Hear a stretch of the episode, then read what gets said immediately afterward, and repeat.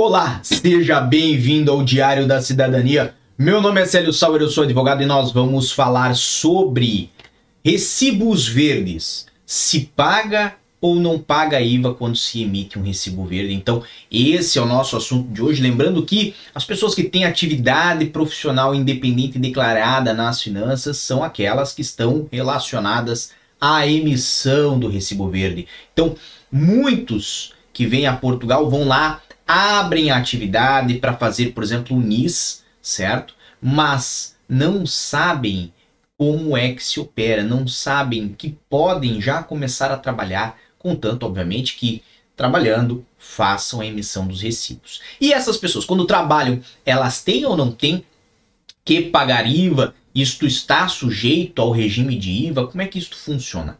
Bem, para quem não sabe, o IVA é um imposto que se é, é, relaciona às prestações de serviço, vendas de produtos, está, por exemplo, no supermercado, quando você vai lá, compra um quilo de batata, um pacote de, de feijão, uma lata de óleo, uma lata de atum, aí quando você faz o pagamento no caixa, sai aquele ticket e lá tem o que, que cada uma dessas coisas custou em IVA. É óbvio, tem várias alíquotas que estão envolvidas no IVA, mas a mais importante é a alíquota normal, é a alíquota de 23%. Por quê? É, pelo seu próprio nome, normal, ou seja, é aquilo que é, por norma, é aquilo que é usual.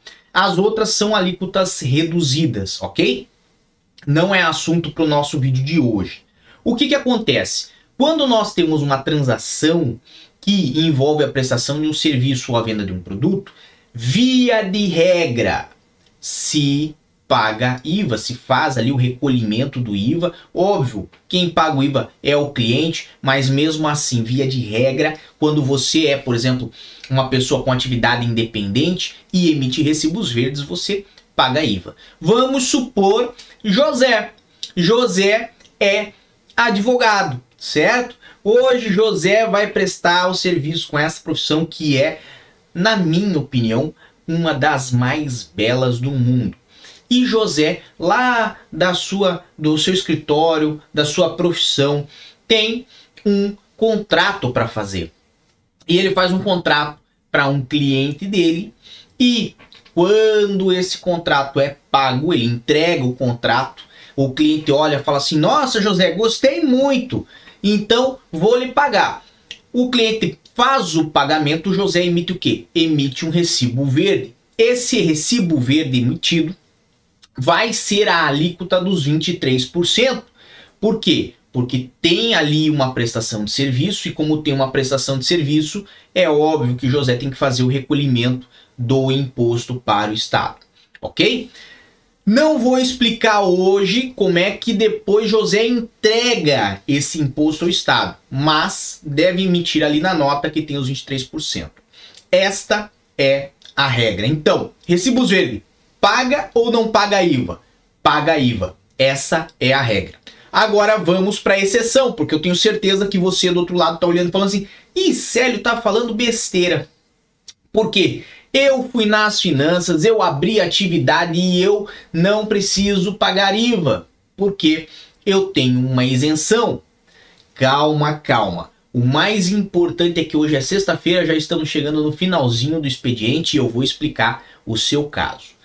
Neste caso, nós não estamos falando da regra, nós estamos falando, obviamente, de uma exceção, porque você está muito provavelmente vinculado à isenção do artigo 53 do CIVA. Ah, complicou um pouquinho?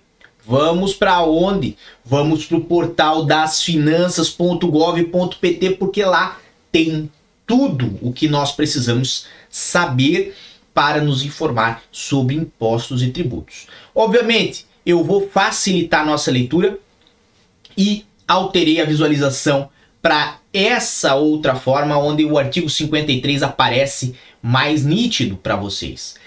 Esse aqui é o artigo 53 do Código do IVA, ok? E ele fala do regime de isenção, que de fato existe, é aplicável, por exemplo, aos recibos verdes, certo? Em algumas condições. E aqui vem dizer, beneficiam da isenção do imposto sujeitos passivos que não possuindo nem sendo obrigados a possuir contabilidade organizada para efeitos de IRS ou IRC, vêm praticando operações de importação, exportação, atividade conexas, nem exercendo atividade consistente na transmissão dos bens ou prestação de serviços mencionados no anexo E do presente código, não tenham atingido no ano civil anterior, isso aqui é o importante, um volume de negócio superior a 12 mil euros, ok? Lógico, tem muito mais coisas aqui, mas o que nos interessa? Nos interessa, obviamente, esta pontuação do volume de negócios. Por quê? Quando você abre atividade lá nas finanças, aqui já está ficando uma dica, ó. Quando você vai lá abrir atividade nas finanças e eles lhe perguntam qual é o volume de negócio que você acha que vai ter nesse ano, por exemplo, em 2022, certo? Se você der um volume previsível proporcional à medida ainda do que resta do ano. Já vou explicar o porquê, certo?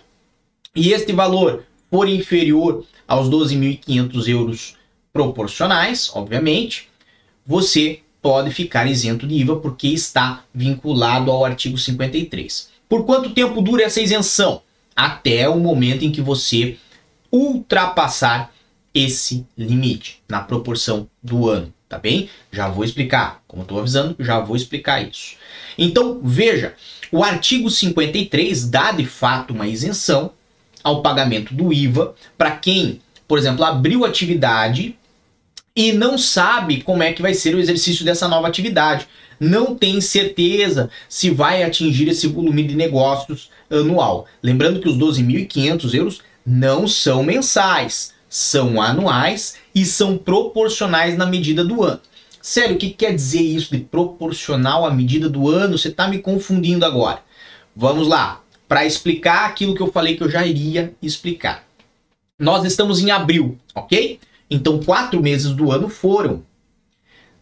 Sobram ainda oito meses, ok? Então, nós vamos ter aí, né, junho, julho e por ali em diante. Se você for é, em maio, por exemplo, abrir a sua atividade, como esses quatro meses iniciais do ano já acabaram, você não tem mais 12.500 euros para faturar.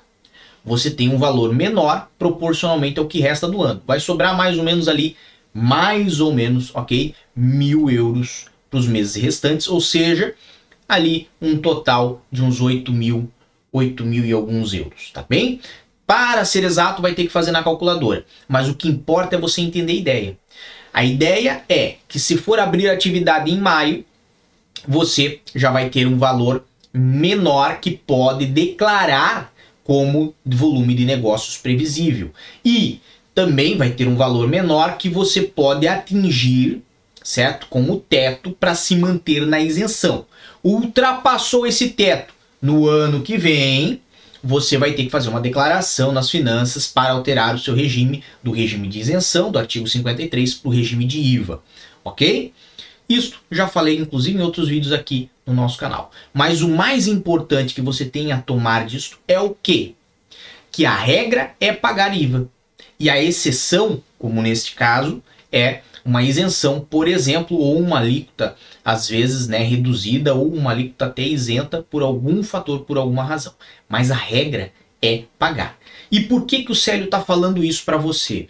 Porque muitas pessoas têm esquecido destas obrigações, não fazem o recolhimento do IVA, trabalham, ganham seu dinheirinho aqui em Portugal, mas depois, quando vão perceber lá nas finanças, tá uma dívidazinha alta para ser paga. E quando chegam no CEF, não conseguem fazer autorização de residência justamente porque estão com essa dívida nas finanças e não conseguem pagar. Então preste bastante atenção, porque isso é uma das suas obrigações e você depois não pode alegar que não sabia, tá bom? Então, esse é nosso videozinho de sexta-feira, lembrando que é para você amanhã estar neste canal de novo, porque é Diário da Cidadania, aqui a notícia é todo dia. E um grande abraço a todos, muita força e boa sorte. Por enquanto é só, mas amanhã tem mais. E tchau. O que você acaba de assistir tem caráter educativo e informativo. Compõe-se de uma avaliação genérica e simplificada. Agora, se você quer saber de fato como as coisas são, você vai ter que ler.